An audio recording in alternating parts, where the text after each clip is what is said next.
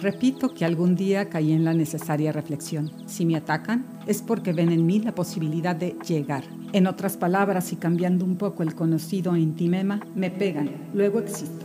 En rigurosa meditación de mi caso, a quien le debo el primer empujón es al ex senador y coronel Antonio Salazar Salazar. Lo digo sin resentimiento, que va, con sus embestidas subterráneas constantes, me hizo más conocida en el medio político. Me abrió los ojos, como se dice me ayudó en sentido contrario. Yo entonces jugaba a la tímida, valorando siempre exponer mis ideas, el término medio, el guardado equilibrio para no lesionar el momento histórico de las mujeres, el instante preciso para dar a conocer determinado punto de vista, no adelantar época, un prudente mutismo que rehuye la oratoria de lucimiento, un recatado segundo lugar, hasta dar el gran salto.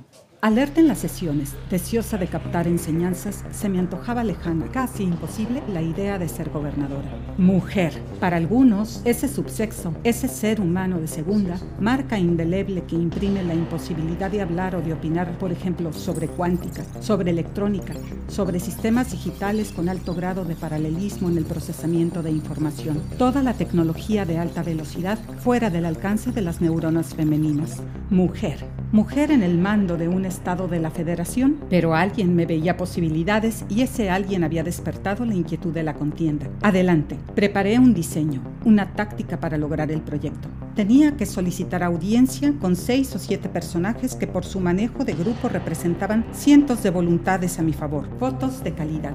A todos llegué con la misma perorata, palabras más, palabras menos, que si el país necesita expresar ya una democracia homogénea generalizada en el tratamiento de los seres humanos con una verdadera igualdad, que si la problemática de los estados de la República es diferente, se tiene que comenzar con los de menor dificultad, ya que algunos de ellos, por su extensión territorial reducida, menor número de habitantes, bajo nivel de oposición partidista, son más fáciles de gobernar, que si tengo un currículum de siete cuartillas a renglón seguido y comprobado, que si conozco los problemas de mi entidad, que si he fundado en el Estado y en diferentes épocas el Centro de Acción Social Educativa en la ciudad de Colima, el Centro de Adiestramiento y Capacitación para Obreros, el Centro de Seguridad Social para el Bienestar Familiar en Tecomán, el de Peña Colorada, el de la ciudad de Colima, el Fideicomiso Hotelero en Manzanillo, etc. Que si tengo deseos de servir al pueblo, que si no tengo problema familiar, que si Atinadamente la juventud actual a esto le llama rollo. Este era algo más largo que los rollos del mar muerto.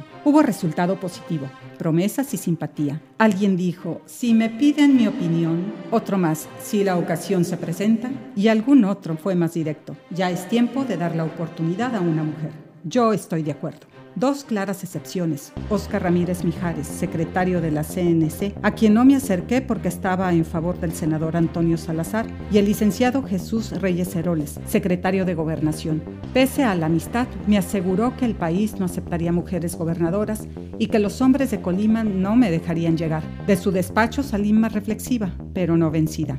Los hombres de mi partido empezaron a hacer auscultaciones por todo el estado y alguna mujer en el Distrito Federal desde una tribuna lanzó atrevidamente un buscapiés. A ella la llamo mi manager y se llama Hilda Anderson. Fui su invitada a una conferencia donde se reunieron 2.000 personas. Ubicada en la primera fila de sillas, escuché su discurso en el auditorio de la FECE.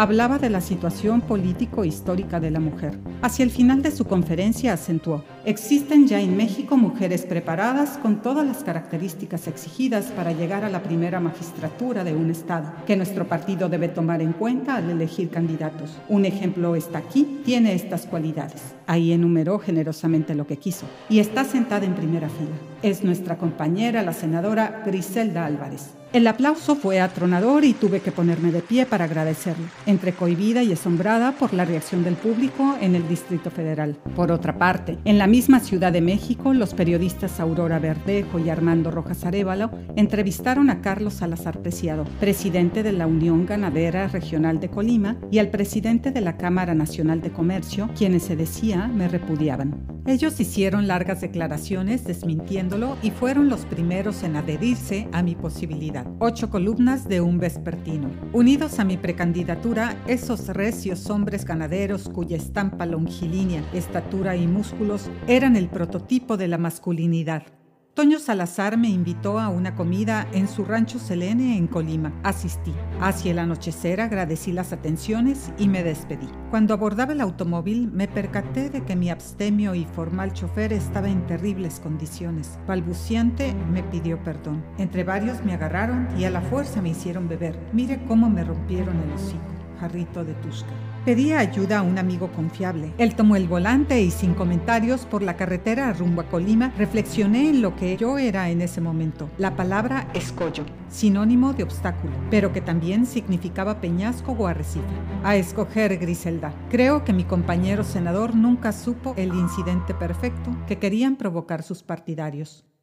Fragmento de Cuesta Arriba de Griselda Álvarez. La corriente estelar